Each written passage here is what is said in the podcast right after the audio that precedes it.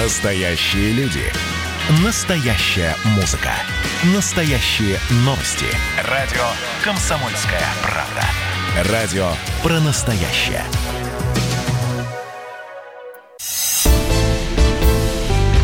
«Экономика» с Михаилом Делякиным. Здравствуйте, дорогие друзья. Мне очень приятно иметь возможность общаться с вами. И для меня это самая большая честь и самая большая привилегия каждую неделю разговаривать с вами о том, что мне и многим из вас кажется главным на сегодня. И сегодня, безусловно, это память. Сегодня один из самых страшных дней в году. Вместе с 26 апреля, это, наверное, самый страшный день, 22 июня, день начала войны – Теперь это день памяти и скорби, и это правильно. Это правильно. Я очень хорошо помню людей, которые застали войну. И я помню, с какой, с какой чудовищным внутренним усилием фронтовикам приходило, которые к нам приходили на уроки мужества, какое усилие приходилось над собой делать, чтобы это рассказывать об этой войне, да еще рассказывать на языке, который нам, несмышленышам, был бы понятен и доступен. Я прекрасно помню, как было тяжело даже вспоминать про это. Я помню, как член меня, родители, деды с бабушками, как они об этом молчали. Вот, поэтому нужно с уважением относиться к этому, нужно помнить это.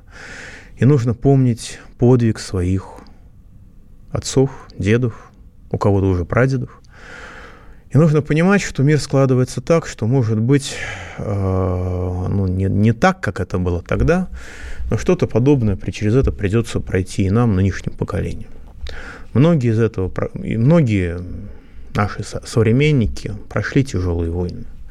Это не только Афганистан, это не только две чеченские войны, это то, что сейчас называется гражданской войной на Украине. Это было совсем недавно, это еще не до конца еще не до конца успокоилось. Вот. Э, я в свое время предлагал, и я могу об этом говорить именно 22 июня, ни в какой другой день, я предлагал, что необходимо признать всех погибших за Отечество, всех погибших, по крайней мере, в Великой Отечественной войне, э, святыми. Есть такая процедура, когда церковь признает святыми достаточно большое количество людей. Вот. Но, к сожалению, я решил сыграть в демократию, проголосовать. Больше 45% проголосовало против. Но я считаю по-прежнему, что это правильно. Потому что все, кто отдали жизнь свою за други свои, это, по сути дела, святые. И мы относимся к ним так, как, как будто это гражданская религия, которая объединяет нас всех поверх всех, так сказать, предрассудков, поверх всех культур, поверх всех культурных различий, поверх всех социальных, классовых различий, поверх всего, что в нашей жизни есть, есть чувство благодарности. И мы должны это испытывать не только по отношению к прошлому. Мне кажется, что хорошее чувство нужно культивировать и в повседневной сегодняшней жизни. Мы совсем забыли говорить, мы все меньше говорим спасибо – мы все меньше уважаем людей, которые действительно делают что-то хорошее.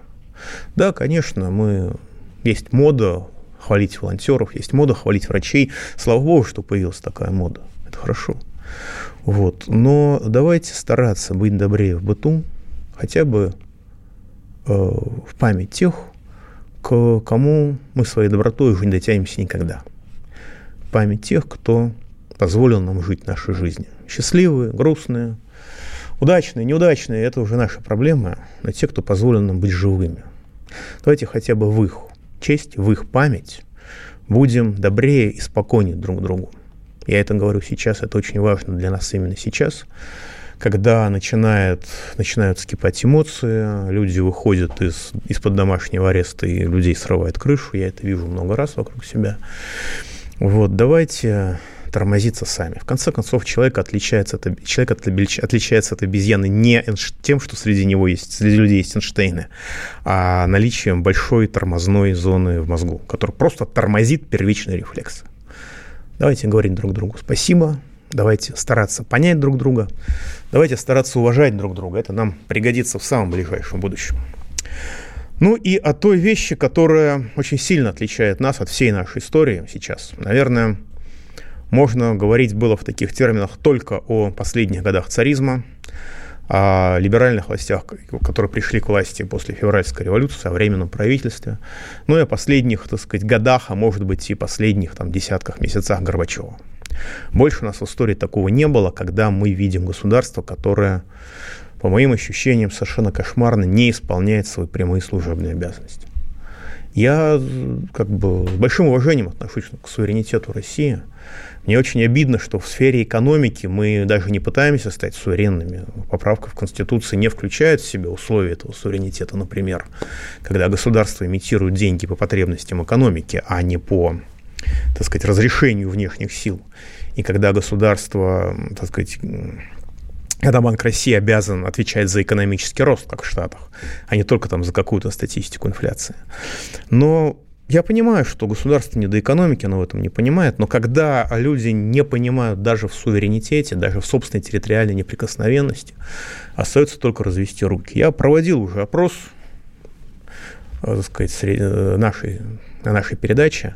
У нас есть такая старейшая демократическая партия «Яблоко» который принципиально и последовательно выступает против территориальной целостности Российской Федерации. Против того, что в условиях отсутствия украинского государства мы позволили 2,3 миллионам человек спастись от нацизма, от абсолютно безумевшего.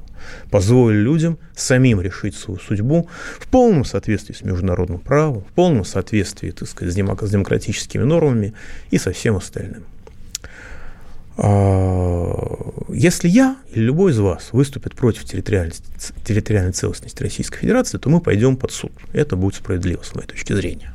Но если мы выступим против территориальной целостности, предварительно вступив в партию «Яблоко», или, так сказать, будучи выдвинутыми от партии «Яблоко» на каких-то выборах, они а, даже не члены дают подпись, которые, так сказать, дают обязательства выполнять все требования партии «Яблоко», в том числе требования территориального расчленения России, то тогда мы пойдем в законодательное собрание регионов и, наверное, мы пойдем в Государственную Думу после следующих выборов. И я спросил в социальных сетях, я провел опрос, а как вы думаете, почему российское руководство так терпимо относится к игнорированию территориальной целостности России? Это же основа всего. Это основа закона, это основа, основа любой нормы территориальной целостности своей страны. Бессмысленно говорить об экономике, когда государство попустительствует территориальному расчленению самого себя. Хорошая новость. Я спросил в социальных сетях, ответило больше трех с половиной тысяч человек. Это не так много, но действительно вопросы партии «Яблоко» далеко от повседневной жизни граждан и, так сказать, территориальную целостность, если люди не проходили, так сказать, войны они слабо понимают, зачем это нужно. Но, тем не менее, только 5% считают, что причина заключается в юридической безграмотности руководства России. Только 5%. То есть это опрошенные продемонстрировали тем самым доверие к высокому профессионализму российской власти. Это хорошо. 12% опрошенных сочли, что российское руководство просто хочет вместе с российскими либерастами отдать Крым Украине. 12% это не так много. И это показывает, это тоже хорошая новость, что граждане России не считают свое государство предателями а, и вредителями, и теми, кто хочет сознательно уничтожить страны, страну. А, что же считают граждане? 31% участников опроса предположили, что руководство России просто безразлично территориальной целостности страны. Действительно, после того, как э, Медведев отдал огромный кусок шельфа Норвегии на ровном месте, после чего мы теперь можем лишиться и Шпицбергена, и на этом куске шельфа, который он отдал нефти и газа на десятки миллиардов евро, как радостно сообщили норвежцы сразу же, как только этот кусок не российской земли, но российского шельфа прикарманили. Да, трудно отказаться от ощущения, что руководство России безразлично территориальная целостность, хотя это основа, так сказать, конституционного строя. И, наконец, большинство, 42% людей, решили, что э, либералы просто не, что российское руководство просто считает российских либералов э, сверхчеловеками то есть теми, кто не должен выполнять российские законы. То есть на российских либералов никакая ответственность не распространяется. Мы хорошо видим глубокое убеждение в этом самих либералов, как они сейчас, например, скажем, извините за мой французский, всеми силами отмазывают этого алкоголика Ефремова, который, так сказать, не будучи сумасшедшим, э, убил людей. Мне жалко очень Ефремова, я правду скажу. Он должен сидеть, он должен понести тяжкое наказание за свое тяжкое преступление. Мне жалко не только жертв, мне жалко преступников. Но вот тех, кто его подталкивал к этому, тех, кто его сейчас оправдывает и защищает всеми силами, мне их не жалко. И мне кажется, что они совершают преступление сопоставимое с тем, что совершил Ефремов, а общественно точно уж более опасное. Но у меня к вам другой вопрос. Вот российское государство игнорирует, на мой взгляд, отрицание собственной территориальной целостности легальной партии «Яблоко», да, которая пропагандирует на каждом углу в своих программных документах именно расчленение России. Как вы думаете, считаете ли вы это преступной халатностью и угрозой государственной безопасности? Если вы считаете игнорирование российским государством, в частности юридическими органами, о существовании партии, легальной партии, которая отрицает территориальную целостность России, даже создала, специ... создала специальный, так сказать, алгоритм, как расчленять Россию. Если вы считаете, что это а, преступная халатность и угроза государственной безопасности, звоните 8 495 637 65 19. Если вы считаете, что это не является так сказать, чем-то серьезным, не преступная халатность, не угроза, 8 495 637 65 18. Звоните, голосование идет, пауза будет короткой.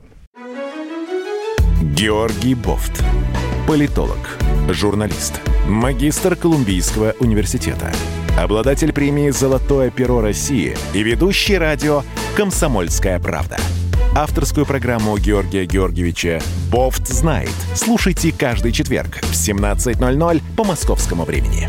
А что такое деньги по сравнению с большой геополитикой? Мы денег тут не считаем. «Экономика» с Михаилом Делякиным –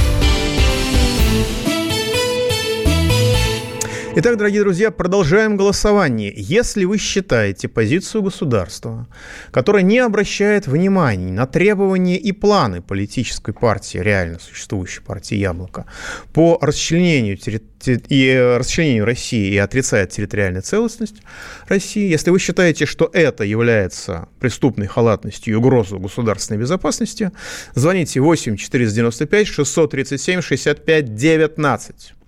Если вы считаете, что все норм, это ничего плохого в этом нету, 8 495 637 65 18. Наш студийный номер телефона 8 800 297 02. Пишите в WhatsApp и Viber плюс 7 967 297 02. Давайте примем звоночек. Игорь из Бийска в эфире. Э, здравствуйте, Михаил Геннадьевич. Да, Игорь, отслышите. Много вопросов в последнее время, ну, новостей вернее, о «Газпроме» И, ну, вот, э, о Миллере хотел бы поговорить. Он, который хотел все триллионером стать, компанию сделать. Вот смотрите, столько новостей. Убытки по Сибири носили полтора триллиона, скважин на 500 миллиардов. 98 миллиардов на трубу хлопали. Потом заняли что-то пару миллиардов, по-моему. Вот что происходит? Ваше мнение? Ну, у меня ощущение, что происходит, так сказать, одичание – мы это дичание видим в предельно яркой форме, в форме организации коронабесия. Ну, а во всех формах проявляется. Если государство э, для того, чтобы как бы своему уровню соответствовали люди, пытаются сделать людей дебилами, но они, государство невольно делает то же самое и со своими сотрудниками, в том числе с «Газпромом». Ну, а посмотрите, что у нас сейчас происходит. А, госпожа Панфилова, руководитель Центра сберкома в апреле месяце делает заявление, что типа от народного голосования по поправкам ничего не зависит, все уже решено, идите вы все. Как это понимать? На каком это языке вообще сделано? У нас сейчас в Москве значит, 2 миллиона призов собираются раздать а, тем, кто участвует в голосовании. А, простите, пожалуйста, а есть статья Уголовного кодекса о подкупе избирателей понимаете? А, то есть э, речь не идет, идет не о том, чтобы, значит, а, о подкупе, когда я даю там какие-то материальные блага или даже деньги тем, кто, или скидки какие-нибудь, чтобы они голосовали как мне надо. Нет. А просто за приход э, давать какие-то материальные блага, блага просто за э, факт голосования, за приход на избирательный участок, это по закону подкуп избирателей. И у нас это, как я понимаю, имеет место быть не только в Москве, но и в Краснодарском крае. Но в Краснодарский край вообще разговор отдельный. Там в припадке коронабесия народ жалуется, что людям а, значит, в припадке коронабесия не дали картошку посадить на приусадебных участках.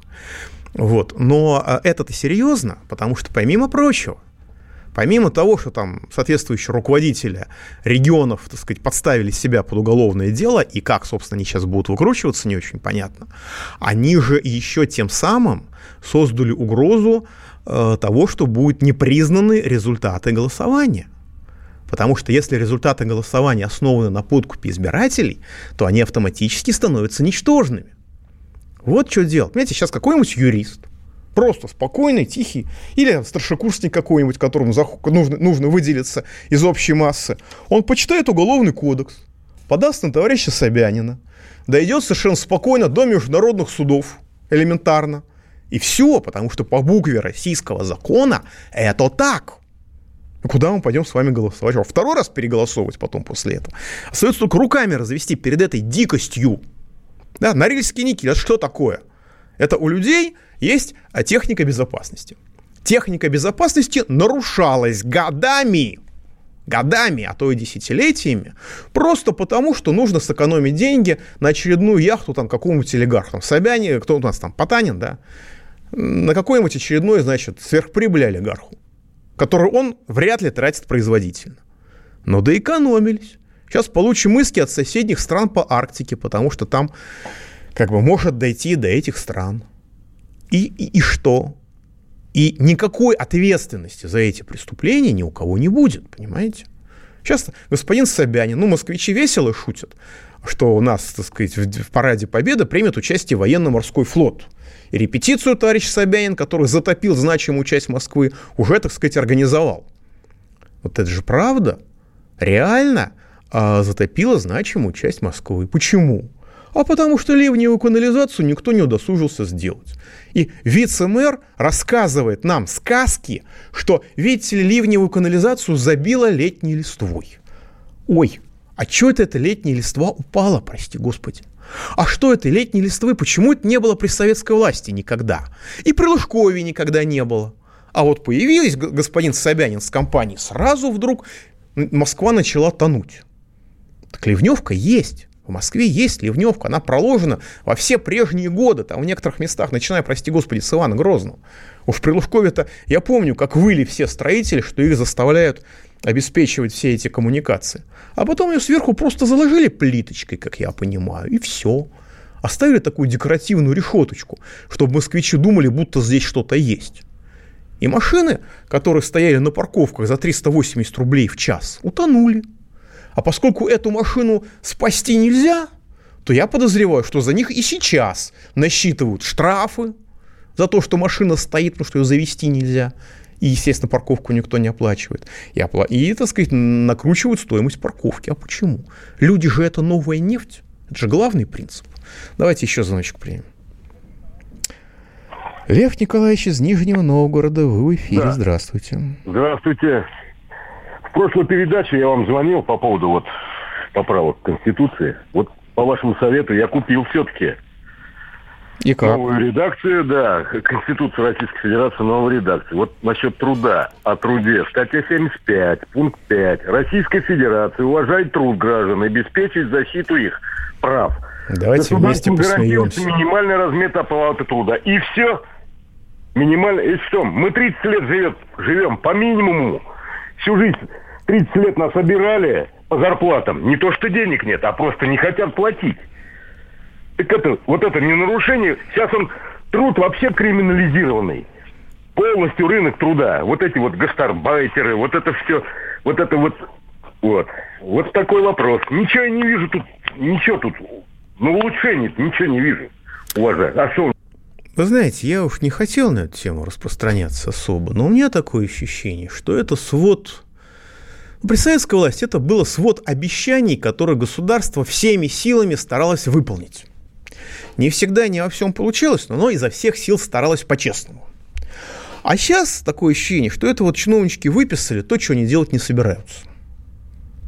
И вот этот, если вы рассмотрите эти статьи с этой точки зрения, что это свод того, что чиновники над нами глумясь делать не собираются, тогда, согласитесь, этот документ заиграет новыми красками.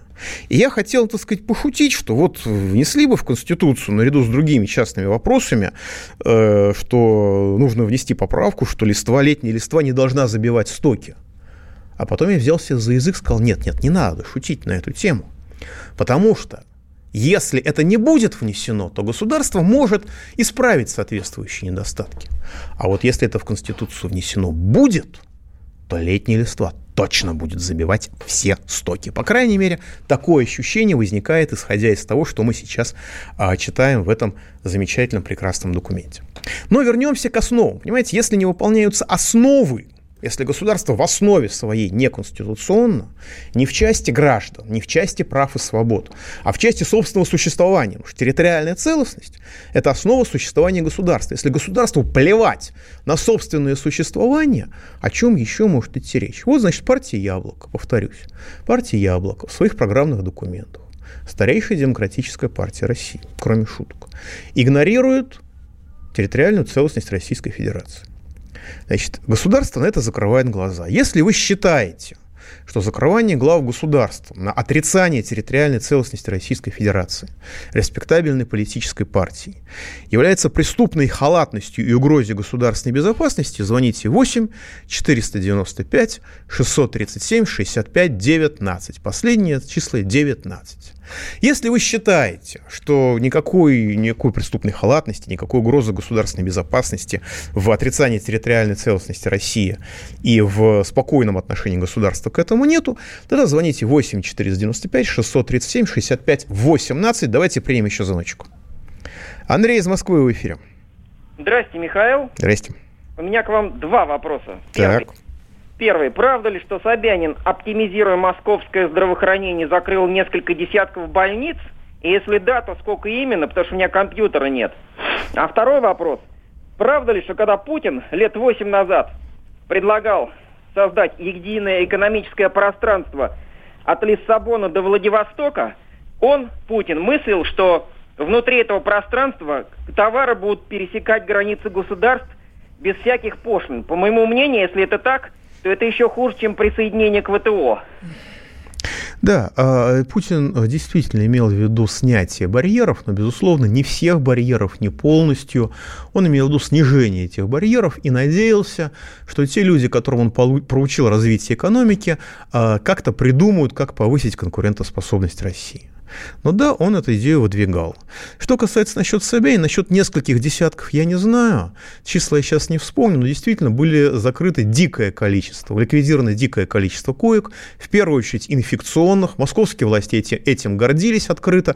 Сам, сам Собянин, выступая в Мосгордуме, прямо на, на, накануне коронабесия гордился тем, как он замечательно закрывает койки. А пауза будет короткой, не переключайтесь. Когда армия. Состояние души. Военное ревю. На радио «Комсомольская правда». По вторникам и четвергам полковник Виктор Баранец метко стреляет словом. Победа и победитель – это для нас свято. Если вам поплевать на это хочется, то это на соседнюю радиостанцию.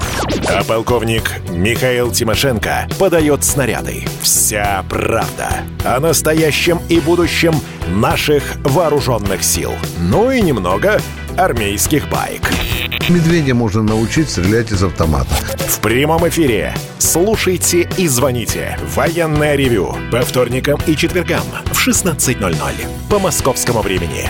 Никто не уйдет без ответа. «Экономика» с Михаилом Делякиным. Итак, дорогие друзья, продолжаем. Прежде всего опрос. Напоминаю, Считаете ли вы систематическое игнорирование государством антиконституционной деятельности партии «Яблоко», которая отрицает Конституцию в части территориальной целостности Российской Федерации, чем-то нормальным? Если вы считаете, что систематическое игнорирование государством Анти, антиконституционной деятельности партии «Яблоко» и отрицание этой партии территориальной целостности Российской Федерации, если вы считаете, что это как минимум преступная халатность, а то и угроза государственной безопасности, звоните 8 495 637 65 19, последние числа 19. Если вы считаете, что это совершенно нормально и пусть отрицают российскую территориальную целостность и Конституцию дальше, звоните 8 495 637 65 18, последние числа числа 18. Радио «Комсомольская правда». Ну и замечательные экономические новости. А, просто сказка. У нас, вообще говоря, в стране бюджетная катастрофа. Это вполне естественно, потому что когда устраивают коронабесие, да, когда устраивают безумные действия государства. Причем это надо было умудриться сочетать совершенно, на мой взгляд, недостаточные противоэпидемиологические мероприятия с абсолютно чрезмерными мероприятиями по наведению паники, которое, вообще говоря, нанесло страшный удар по экономике. В результате э, мы получили страшные последствия для федерального бюджета. А я напомню, что еще в апреле месяце, когда бюджет в апреле месяце, вопреки отчаянной потребности экономики, был сведен с профицитом. Никому реальной помощи, э, сколько могу судить, из федерального бюджета не оказывали.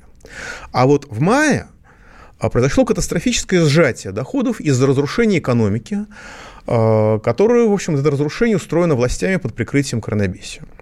В мае этого года доходы рухнули в 2,6 раза по сравнению с апрелем, в два раза по сравнению со среднемесячным уровнем января-апреля и в 1,9 раза по сравнению со среднемесячным уровнем года по бюджетным проектировкам. Доходы составили менее 890 миллиардов рублей, месячные доходы. Сокращение расходов, надо отдать должное, было значительно меньшим. Они уменьшились по сравнению с апрелем менее чем в полтора раза. Только на 8,5% они сократились по сравнению со средним уровнем января-апреля, и менее чем на 6% они сократились по сравнению со среднемесячным уровнем года по бюджетным проектировкам. В целом расходы составили полтора триллиона рублей. Расходы были сохранены за счет значительного дефицита бюджета, который составил 650, 656 миллиардов рублей. То есть а, рас, э, дефицит бюджета составил почти три четверти всех доходов. Чистые внутренние займы были незначительны в мае месяце, и в целом основная часть дефицита была покрыта сокращением неиспользуемых остатков средств на счетах федерального э, бюджета, тем сам, того самого бюджетного расхода, бюджетного резерва. Сократилось менее чем на 430 миллиардов рублей, и, соответственно, неиспользуемые средства на счетах федерального бюджета снизились с 13,4 до 13 триллионов рублей ровно. 13 триллионов рублей по-прежнему деньги, достаточные для решения любой проблемы в обществе. В прямом смысле слова, любых социально-экономических задач. То есть на эти деньги можно обеспечить уверенное, всеобъемлющее возрождение России за счет ее комплексной модернизации. Но захватившие власть либеральные бухгалтера не способны воспринимать не то, что задачи, которые стоят перед обществом, и его реальные возможности, но, похоже, и саму реальность как таковую.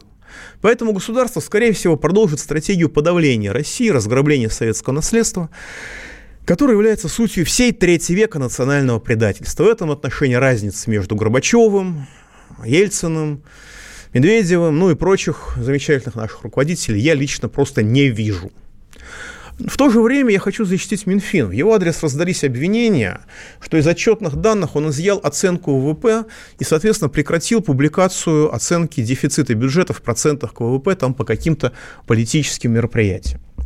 А я согласен с тем, что в условиях э, обвала бюджета и резкого скачка, и огромного дефицита бюджета, показатель дефицит бюджета в процентах КВП, скорее всего, будет чудовищным. И нельзя исключать возможность политической мотивации руководства Минфина при сокрытии этой информации. Но э, другого политического смысла, кроме вульгарного и заведомо неоправданного испуга, в таком сокрытии, на мой взгляд, не было бы. Масштабы сжатия доходов не просто очевидны, но Минфин в них признается и показывает их прямо, просто в рублях, а не в процентах КВП. Социально-экономическая катастрофа коронабесия очевидна. И, правда, вот этого наше одичало руководство не понимает, а только еще начинает разворачиваться. Поэтому я думаю, что причина исключения величины ВВП из отчета Минфина значительно проще. Этот ВВП просто нельзя посчитать в приемлемые сроки. Ведь Минфин не является профильным ведомством в деле расчета этого показателя. Этим занимается Росстат и оценкой занимается Минэкономразвитие. Традиционно публикуемые ежемесячные оценки Минфина развиваются как проста, делаются как простая экстраполяция, как продолжение старш, прошлых тенденций. А в условиях катастрофического слома всего экономического организма страны просто пролонгировать прошлые тенденции невозможно. Поэтому, с моей точки зрения, Минфин не опубликовал данные о ВВП за май 2020 года не потому, что хочет их скрыть, а, про, а прежде всего потому, может, есть и другие причины, но это главная причина, что просто не может их рассчитать. Даже теоретически не может. И в этом нет никакой вины, и, я думаю, никакого злого умысла. Потому что осуществить подобные оценки в такие сроки в современных обстоятельствах он не может в силу сугубо объективных причин. Радио «Комсомольская правда». Ну и раз уж мы говорим об обнищ... как бы о падении доходов бюджета, нельзя не сообщить вам хорошую новость. По данным исследования Boston Consulting Group, это уважаемая международная консалтинговая э, фирма, объем частных состояний в России э, к 2019 году увеличился с 99 по 2019 годы за 20 лет Владимира Владимировича Путина э, в 1,6 раза до 1,6 триллионов долларов. Я хочу подчеркнуть, это именно считаются частные состояния. Это именно богатство – то есть это то, что люди, во-первых, имеют, во-вторых, имеют легально, и в-третьих, имеют крупно. Это не хрущевка в Угличе. Хрущевка в Угличе в частное состояние не входит. Это э, крупные суммы денег, которые лежат на счетах и в России за ее пределами. Это недвижимость в России за ее пределами. Это владение акциями в России и за ее пределами. То есть это именно состояние. Это то, чем владеет тусовка. И в этом отношении эта оценка, на мой взгляд, вполне правдоподобна, потому что, да, действительно, с одной стороны, на разграблении нашей страны уже в 90-е годы были сделаны огромные состояния, а за последующие 20 лет они только увеличились. А, мы видели, что, во-первых, огромная часть богатств откровенно преступных в 90-е годы, в последующие годы была легализована.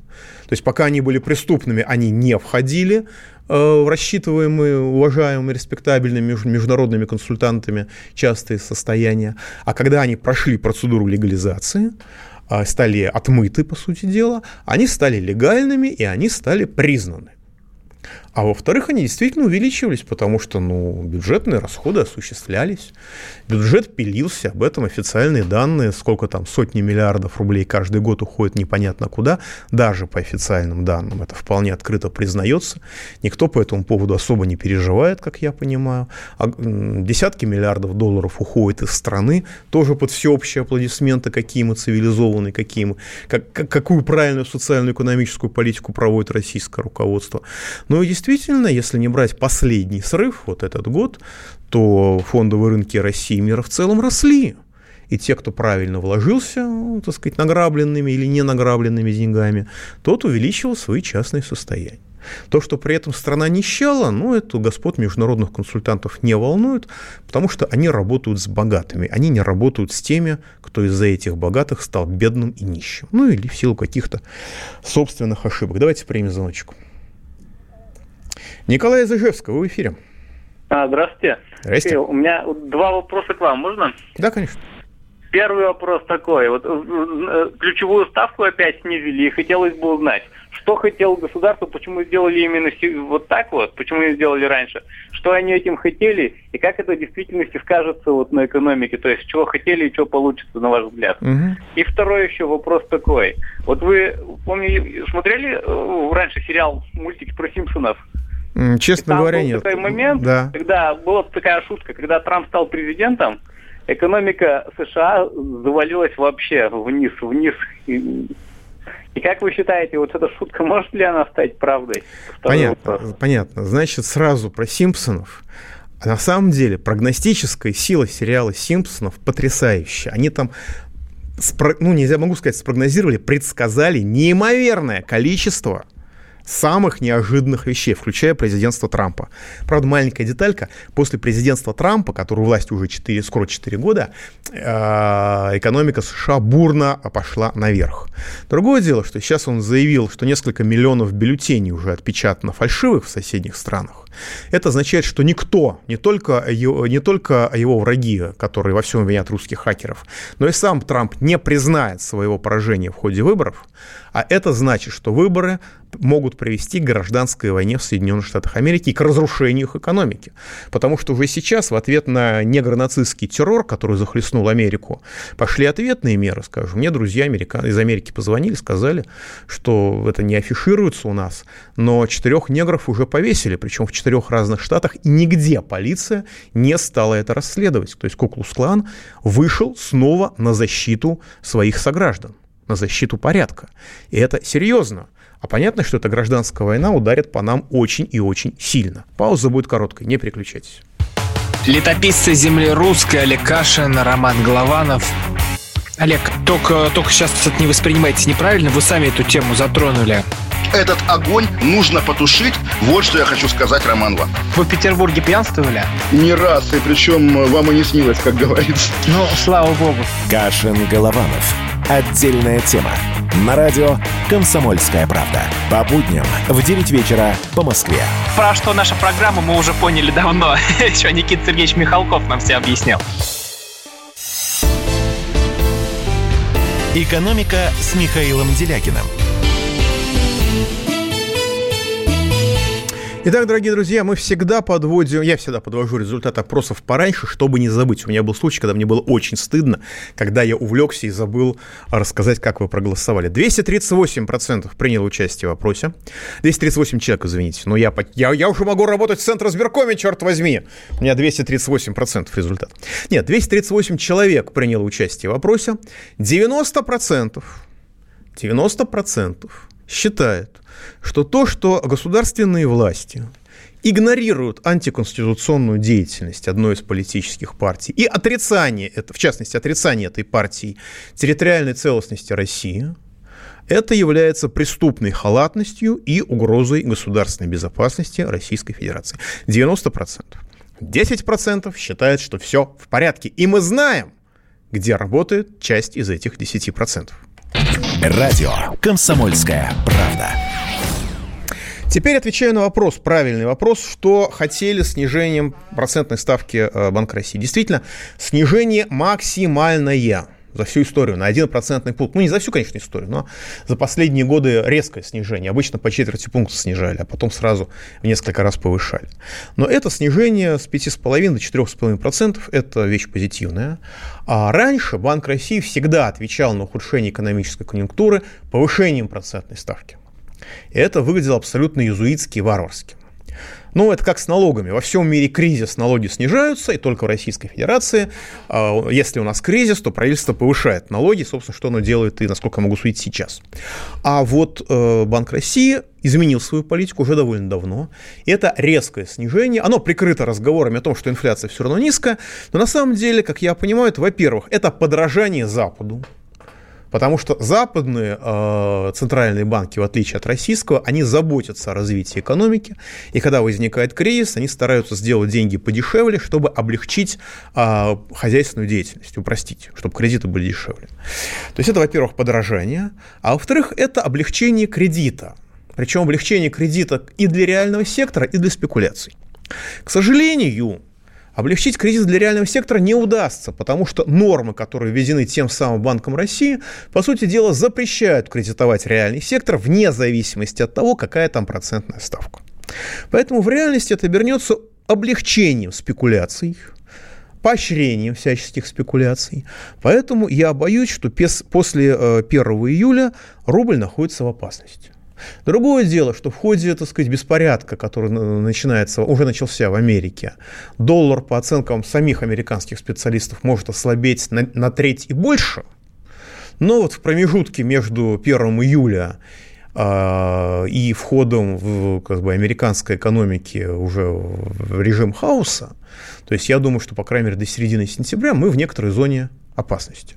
И поскольку заваливать рубль сразу после 1 июля-сентября ну совсем не политкошерно, я думаю, что все-таки июль мы еще будем в относительной стабильности. А дальше, как писал Ахматова, наступает проклятый август, И мы находимся в больш... мы попадаем, так сказать, в зону, когда может рухнуть и рубль, может рухнуть и доллар, и не дай бог они рухнут одновременно, независимо друг от друга. И это реальная серьезная опасность. Ну и на самом деле тут мне пишете, и пришла одна новость, меня, которая меня глубоко потрясла. А, вручены пять званий Героев Труда, пять званий Героев Труда людям, э, медикам, которые совершили подвиги в ходе борьбы с коронавирусной инфекцией. Я целиком поддерживаю идею. Меня немножко напрягло, что один из этих званий Героев Труда получил человек, который публично рассказывал о том, как плохо проводить массовый онкологический скрининг, потому что при этом, видите ли, перетруждаются врачи, а то, что это спасает десятки тысяч жизней, судя по всему, ему было безразлично. Вот. И человек, который, выполняя, так сказать, э, меры противоэпидемиологические, настолько в них не разбирался, что даже не сбрил бороду, что, вообще-то говоря, является обязательным для посещения чистой зоны, если я правильно понимаю. Но тут другой эпизод. Получил героя труда главный врач Покровской больницы в Санкт-Петербурге. Та самая Покровская больница, откуда шли постоянные новости, вот я просто цитирую заголовок, заголовки. Врачи взбунтовались в Покровской больнице в Петербурге. Нет средств защиты кислорода и препаратов. Главврач Покровской больницы прокомментировала коллективное видеообращение сотрудников словами «это неправда». Подхватившие COVID-19 врачи Покровской больницы винят в болезни в Петербурге из Покровской больницы увольняются врачи. Врачи здесь уже не просят о помощи, они о ней кричат. Там дошло до того, что для того, чтобы э, спасти врачей от заражения коронавирусом, нужно оборудовать, так сказать, чистые зоны. Нужно разделить а, места, где лежат э, больные с коронавирусом, от мест, где врачи могут хотя бы подышать. И для этого нужно сделать перегородки. Вот врачи, там перегородки сложные, поэтому 50 тысяч рублей перегородка минимум. И врачи сами собрали деньги, ну и кто-то помогал, там волонтеры помогали, жертвователи помогали, родные помогали, как я понимаю, тех, кто там лежал, чтобы они эти перегородки сделали. Одну, од, они одну перегородку сделали, а потом, как сообщают медиа, главврач запретил делать остальные перегородки. Так что там даже машину развернули. Вот. И вот этот вот самый главврач теперь получает Героя Труда. Вот некоторые комментарии. Стахановка 21 века. Думала, ждет отставку как минимум, как максимум уголовное дело, а тут звание героя, нет слов. Господи, какое позорище. Эта дама должна давно в тюрьме сидеть за свою халатность и скотство, как по отношению к больным, так и к сотрудникам больницы. Гнилая власть своих холуев отмечает. Какова власть, таковы и герои. Интересно, наградили ли хоть одну медсестру или фельдшера? После всех мерзостей по отношению к медикам, которые всплыли в последнее время, это событие просто из ряда вон. Думала, что уже ничему не удивлюсь, а тут награда за то, что человек чуть не угробил своих же. Господи, когда-нибудь придет этому конец. Бессовестная власть глумится над народом, уже ничего не скрывая, в наглую. Когда же будет конец у той веревочки? Я просто цитирую то, что пишут люди. И для меня это сигнал, не то, что там какой-то плохой врач пролез в какую-то нишу, какого-то там бюрократа обаял. Дело не в этом. Дело в том, что это полное игнорирование мнения общества и полное игнорирование общества как такового. Вот 5982 пишет. В Россию ввели в 2019 году 600 тонн урановых отходов из Германии первой и второй классов опасности. Это прописано в заявке госзакупок, а социологам предстоит, помимо прочего, выявить уровень протеста населения в связи со строительством комплексов захоронения радиоактивных отходов в Иркутской, Курганской, Кировской, Челябинской, Красноярской, Саратовской областях, Удмуртии, Санкт-Петербурге. Я читаю, и я никак не мог понять, 59-82, а как могут быть, можно строить в Санкт-Петербурге комплекс захоронения радиоактивных отходов? Это же мегаполис, что за глупость такая? А потом я вспомнил, как в Москве сейчас прокладывают хорду через, так сказать, курган с радиоактивными отходами, и непонятно, куда летит вся эта пыль. И я понял, что уже любая вещь, не помещающаяся в голове, может быть реализована нашей замечательной властью. И э, нет вещей, которые нельзя себе вообразить и которые не будут ей реализованы. Не может быть ей реализовано. Пауза будет короткая, до следующего понедельника. Счастливо. Экономика. Андрей Ковалев. Простой русский миллиардер. В авторской программе «Ковалев против». Против кризиса, против коронавируса, против паники, против кнута, но за пряники – Я расскажу вам, как спасти свои деньги и бизнес в эти непростые времена. Помните, миллиардерами не рождаются, а становятся. Ковалев против. На радио «Комсомольская правда». По будням с 10 вечера до полуночи по московскому времени.